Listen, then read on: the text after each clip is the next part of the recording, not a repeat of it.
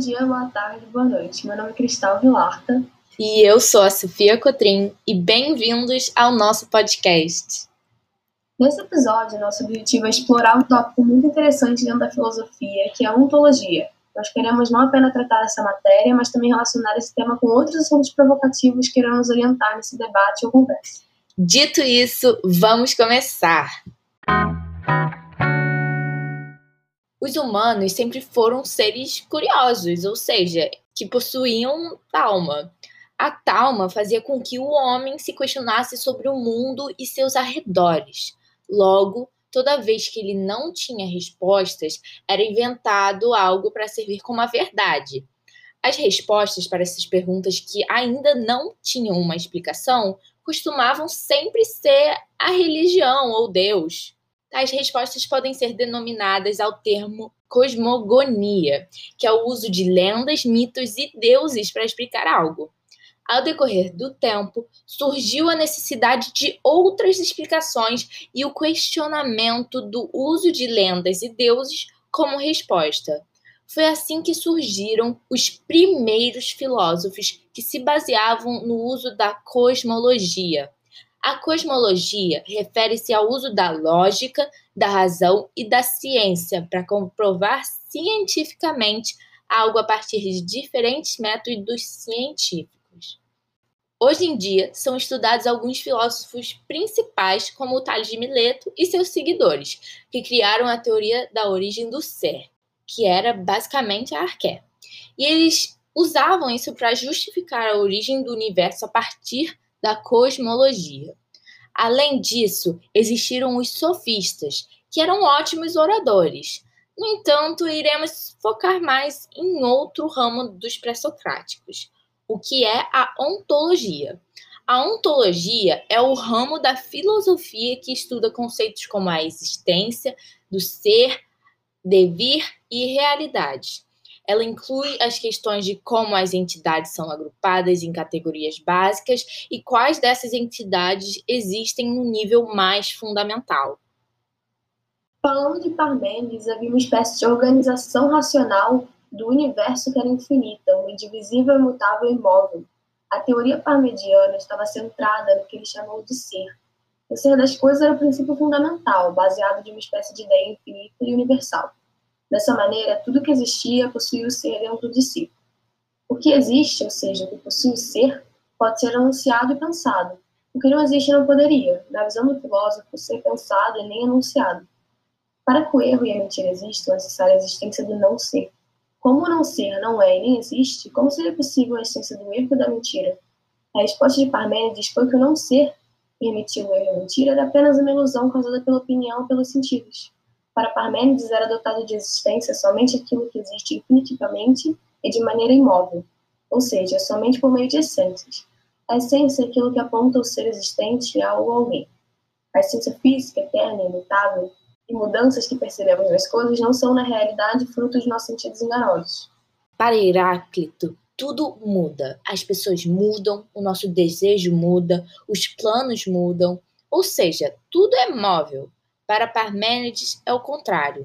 A gente é o que é, ninguém nos muda. Por exemplo, uma pessoa racista, por mais que seja orientada para não ser racista e que mude suas atitudes, no fundo, no fundo, continuará sendo racista. Essa é a linha do pensamento só para você ter uma noção. Tem muito mais coisas.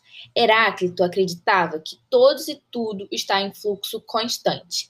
Ele transmitia a ideia de que mudanças e transformações eram consequências da tensão entre os opostos, da reação e ação. Este filósofo é grandemente conhecido pela frase você nunca pode entrar em um rio duas vezes. E tudo o que é fixo é ilusão. Parmênides diz que todo ser é estável, que mudanças são ilusões eu concordo totalmente com ele, ainda mais nos dias de hoje. As tecnologias avançadas permitem que modifiquemos nosso exterior com muita facilidade, maquiagem, cirurgias, botox, entre outros. Porém, nada disso abala a imobilidade e estabilidade da nossa essência. A modificação do nosso corpo interfere na nossa alma, nós não mudamos. Olha, assim, eu não concordo muito com você. Se eu tivesse que escolher um lado e não uma mistura entre os dois, eu seguiria pela teoria de Heráclito.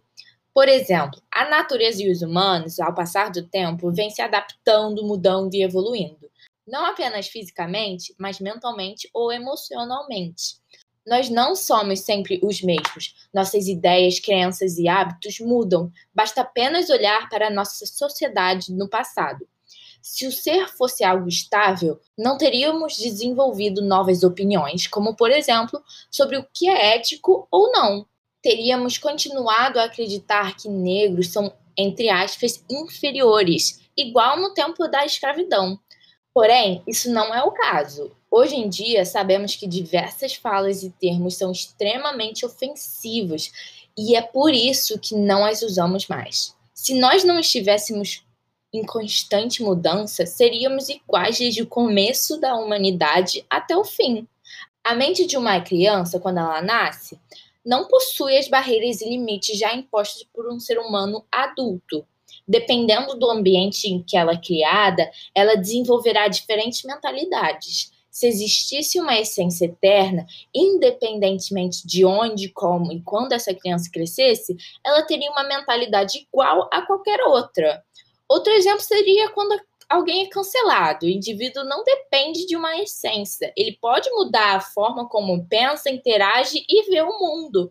Hum, pois é, acho que isso é meio complicado. Se, se teria um meio termo entre dois filósofos, ou seja, tipo uma mistura da essência, a estabilidade do ser teria constante mudança, qual seria a parte do universo que nunca mudaria e quais seriam as partes que poderiam mudar com o decorrer da vida?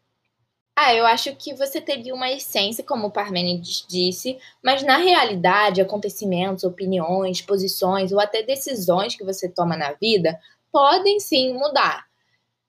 Mas eu acredito sim em um certo tipo de destino. Por exemplo, seu caráter e personalidade nunca mudarão, mas opiniões, hábitos e pontos de vista sim. Acho que eu concordo com você. Temos sempre uma parte de nós que nos pertence e não vai mudar, mas outras questões podem sim mudar de acordo com certas experiências da vida. Bom, mesmo com pontos de vista diferentes, eu acho que a gente conseguiu concordar em discordar, pelo menos, e chegar em uma conclusão de que talvez a real origem do ser seria uma mistura entre as obras de Heráclito e Parmênides. Obrigada por acompanhar nosso episódio de hoje. Espero que tenham gostado. Até mais.